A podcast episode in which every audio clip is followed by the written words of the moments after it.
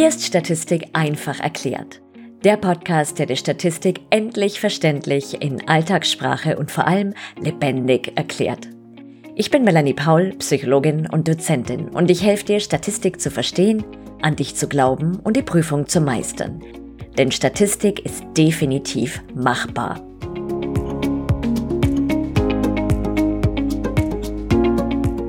In dieser Folge erkläre ich dir, wie man mit den Tests von Kolmogorov-Smirnov und Shapiro-Wilk überprüft, ob Normalverteilung in den Daten vorliegt. Du erfährst, was diese Tests sind, in welchen Bereich der Statistik sie gehören, warum man sie überhaupt macht, wie sie funktionieren, welchen man am besten verwendet und vor allem, das ist die hohe Kunst, wie man sie richtig interpretiert. Also die ganz dolle Show. Lass uns starten. Was ist ein Test auf Normalverteilung und wofür braucht man diesen überhaupt? Ein Test auf Normalverteilung ist ein Voraussetzungstest, der, wie der Name bereits so leicht vermuten lässt, überprüft, ob bei den erhobenen Daten Normalverteilung vorliegt. Dies bedingt natürlich, dass du mindestens intervallskalierte Daten gesammelt hast. Er gehört in die Welt der schließenden Statistik. Und warum solltest du überhaupt die Normalverteilung überprüfen? Das liegt daran, dass die gängigsten statistischen Verfahren, wie beispielsweise der T-Test, die multiple Regression, die einfache Regression oder die große Welt der Varianzanalyse darauf beruhen, dass die abhängige Variable, sprich das, was du misst, normal verteilt ist. Das sind die sogenannten parametrischen Verfahren. Ich gehe darauf jetzt nicht näher ein, denn du kannst dir zu diesem Thema meine Podcast-Folge Nummer 17 anhören. Was sind parametrische und non-parametrische Verfahren? Und das bedeutet, dass die Voraussetzung für die Verwendung dieser gängigsten Verfahren ist, dass Normalverteilung vorliegt. Und genau das überprüfen wir mit den Tests auf Normalverteilung. Wie funktionieren diese Tests? Die Tests vergleichen deine erhobenen Daten mit normal verteilten Werten mit dem gleichen Mittelwert und der gleichen Standardabweichung. Es wird dann überprüft, ob deine Werte signifikant von diesen sozusagen idealen normal verteilten Werten abweichen. Und machst du das von Hand? No way. Machen wir es etwas greifbarer. Angenommen, du hast die Freudfähigkeit von Erwachsenen bei Renteneintritt auf einer Skala von 0, absoluter Stinkfisch und Sauertopf bis 50 ist stets frohlockend, jubilierend und Hosianna singend erhoben. Zur Erinnerung, die Freudfähigkeit ist ein intervallskaliertes Merkmal. Du kannst dir das dann mehr oder weniger so vorstellen. Das ist jetzt hier natürlich stark vereinfacht, will ich sagen. Das Computerprogramm berechnet nun aus deinen Freud-Fähigkeitsdaten den Mittelwert und die Standardabweichung. Also aus den Daten, die du erhoben hast. Und erstellt darauf aufbauend eine ideale Normalverteilungskurve.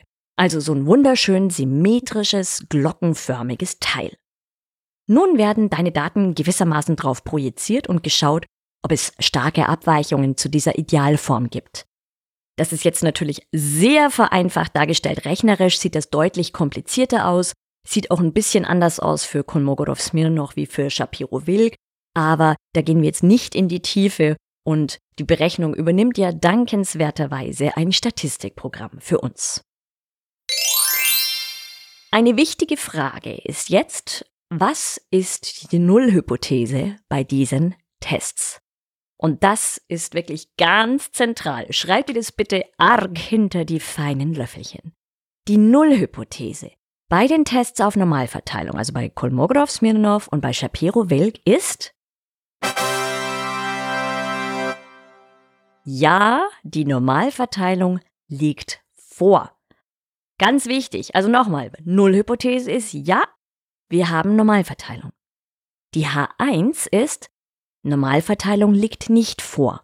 Oder anders ausgedrückt, die Normalverteilungsannahme ist verletzt. Und das ist was, was bei vielen Studierenden zu Recht zu Verwirrung führt, denn wir sind ja normalerweise gewöhnt, dass die Nullhypothese besagt, dass ein Unterschied, Zusammenhang oder eine Veränderung nicht vorliegen und die H1, dass sie vorliegen. Hier musst du also umdenken und merk dir daher bitte Folgendes. Und es schadet auch nicht, sich das ebenfalls hinter die Löffelchen zu schreiben. Generell gilt bei den allermeisten Voraussetzungstests, zumindest alle, die ich kenne, also wie beispielsweise Levine oder Morkley, dass die H0, Die Nullhypothese besagt, dass die jeweilige Voraussetzung vorliegt. Also nochmal, bei Voraussetzungstests ist gewöhnlich die H0, die Nullhypothese, ja, die Voraussetzung liegt vor. Erhält man also ein signifikantes Ergebnis, weiß man, dass die Voraussetzung nicht vorliegt oder verletzt ist. Bedeutet, bei den Voraussetzungstests wollen wir gerne ein nicht signifikantes Ergebnis sehen. Also ganz anders als normalerweise. Bevor es weitergeht, ist die schließende Statistik nach wie vor ein Buch mit sieben Siegeln für dich? Wünschst du dir, du könntest endlich all die verwirrenden Methoden verstehen, wissen, warum du sie überhaupt brauchst, wie sie zusammenhängen und wann du welche verwendest? Hast du fertig mit schlaflosen Nächten, Zittern vor der nächsten Klausur, Selbstzweifeln und dem Gefühl, dass dein Gehirn irgendwie nicht für dieses Fach gemacht ist? Dann schnapp dir meinen Powerkurs Inferenzstatistik und SPSS leicht gemacht. Der rundum sorglos Videokurs, der dich fit für die Prüfung macht. Mit diesem Kurs verstehst du endlich die schließende Statistik, sparst dir einen Haufen Zeit und Nerven und bekommst das Gefühl, die Prüfung meistern zu können. Abgesehen von über 17 Stunden Videos, die du dir wann, wo und so oft du willst ansehen kannst, kannst du jederzeit im Kurs Fragen stellen und jeden Monat an Live-Frage- und Antwort-Sessions mit mir teilnehmen. Klingt gut? Dann geh auf meine Website www.statistikpsychologie.de und dann auf Videokurs. Weiter geht's. Kommen wir auf unser Freudfähigkeitsbeispiel zurück. Wenn wir den Test auf Normalverteilung laufen lassen, dann erhalten wir beispielsweise bei SPSS eine Ausgabe mit den Tests von Kolmogorov-Smirnov und Shapiro-Wilk direkt nebeneinander. Und bevor wir darüber sprechen, welcher der Tests möglicherweise der bessere ist, kurz zur Interpretation. Wenn du bei dem Kolmogorov-Smirnov-Test in der Spalte, die mit SIG-Punkt, also das heißt Signifikanz, überschrieben ist, den P-Wert abliest, also der Wert, der da steht, und der ist kleiner als 0,05, zum Beispiel 0,03, dann hast du ein signifikantes Ergebnis. Und das bedeutet was? Ich lasse dir jetzt mal kurz Zeit zum Nachdenken, so überprüfen wir auch gleichzeitig, ob du auch schön fein aufgepasst hast. Und? Wie lautet die Antwort? Richtig!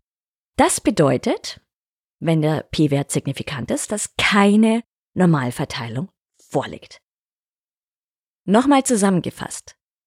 Bei den Normalverteilungstests bedeutet ein signifikantes Ergebnis, dass keine Normalverteilung vorliegt.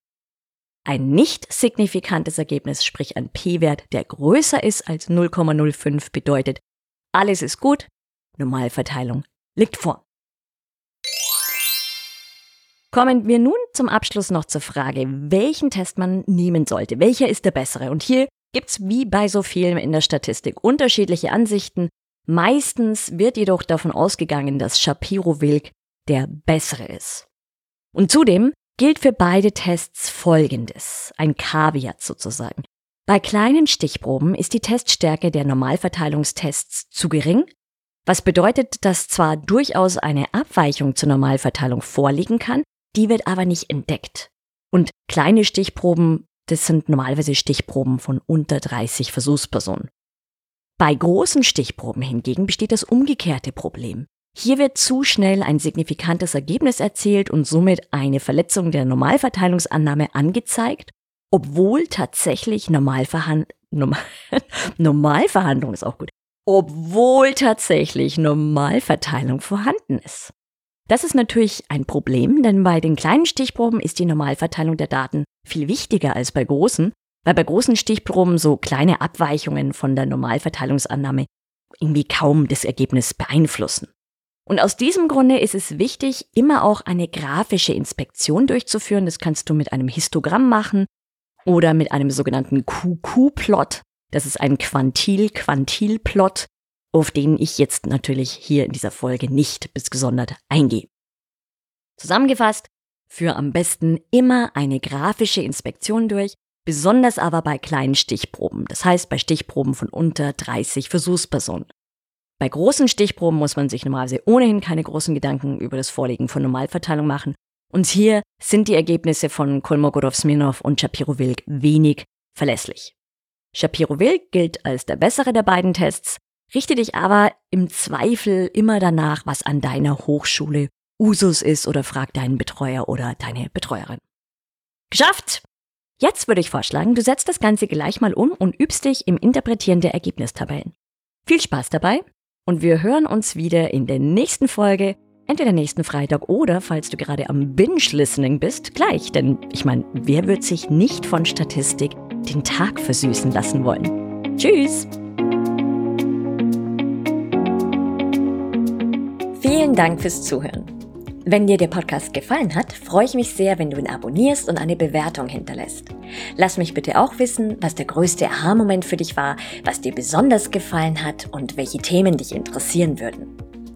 Und wenn du einen einfachen und verständlichen Einstieg in die schließende Statistik willst, dann schnapp dir meinen gratis Mini-Videokurs Inferenzstatistik Quick and Dirty. Den Link dazu findest du unten in den Show Notes. Jetzt wünsche ich dir noch einen ganz schönen Tag und vergiss nicht, Statistik ist definitiv machbar.